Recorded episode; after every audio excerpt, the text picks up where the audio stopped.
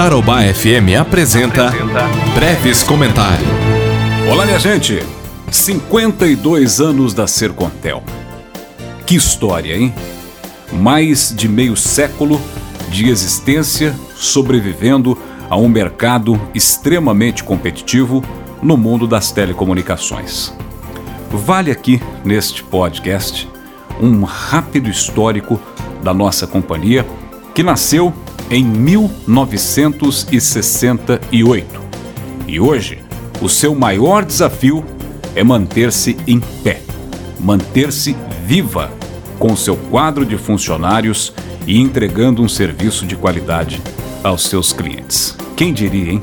52 anos da Sercontel, criada lá, no governo do prefeito de 1968. Eu mesmo nem tinha nascido. Mas como os londrinenses se apegaram a essa operadora, como o londrinense criou um vínculo afetivo com a nossa Sercontel. Isso ninguém explica. Só que a Sercontel é mais ou menos como um filho. Quando chega numa determinada idade, ele voa, ele precisa voar e tomar o seu caminho. Mas esse laço de afetividade que o londrinense criou com a Sercontel não permitiu que ela ganhasse asas e depois tomasse rumos que a deixassem viva, pujante e pulsando na nossa cidade. Mas por que eu digo isso? Porque hoje a Sercontel está em frangalhos. Está desatualizada tecnologicamente.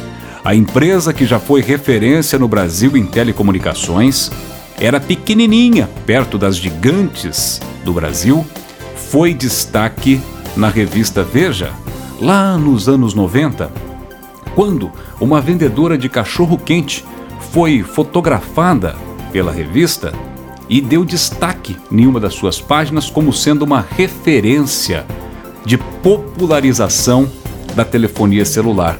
Você lembra, lá no começo dos anos 90, quando existiam aqueles celulares que a gente apelidou de tijolão? Aqueles celulares da Motorola, da Nokia. É, é com um daqueles lá que essa vendedora de cachorro-quente apareceu como um exemplo de inclusão da telefonia celular para o Brasil e também para o mundo. É verdade. Aqui a telefonia celular chegou primeiro. Só que hoje nem tecnologia 4G a Sercontel disponibiliza. Lamentavelmente. Embora tenha 420 mil clientes, 420 mil clientes num espectro da cidade onde atua e também nos outros municípios para onde conseguiu se expandir, é difícil acreditar que hoje a empresa é deficitária, ou seja, ela gasta mais do que arrecada e precisa ficar aí leiloando terrenos para sobreviver. É claro que diante de um problema estrutural e de conjuntura onde a Sercontel se meteu por ser uma formiguinha em meio a elefantes das telecomunicações, também houve problemas de gestão no passado. Mas talvez o que tenha sido a punhalada de morte na Sercontel foi a invenção romântica que alguns tiveram lá no começo dos anos 2000, quando o prefeito Nedson Micheletti propôs a venda da Sercontel celular. É isso mesmo, ele foi cauteloso até.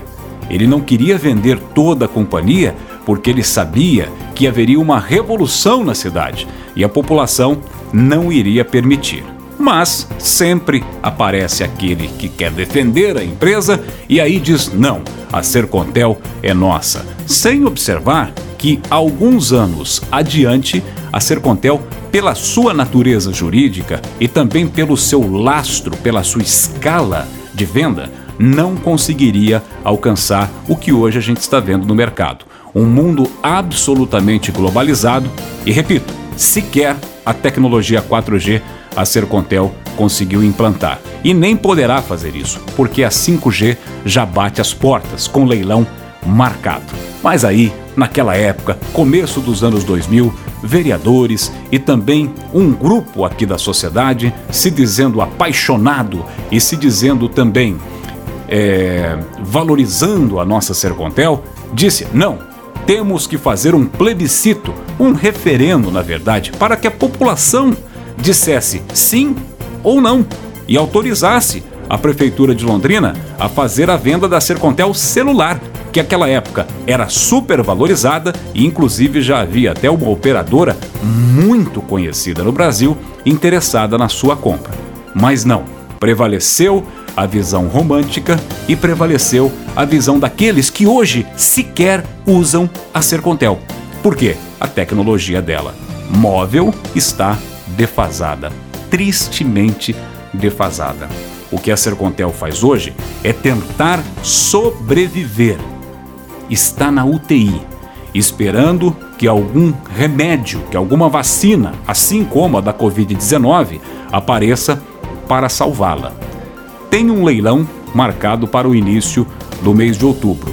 E se este leilão não der resultado, não restará outra alternativa a não ser a contração de um empréstimo de 30 milhões de reais, já aprovado pela Câmara, mas que ficará na conta do contribuinte londrinense, porque a Prefeitura de Londrina é o maior acionista da Sercontel, para que ela possa dar os seus últimos passos e fazer um plano de reestruturação, quem sabe uma esperança para sobreviver mais um pouco até o próximo leilão, porque o primeiro, realizado no começo do ano, fracassou.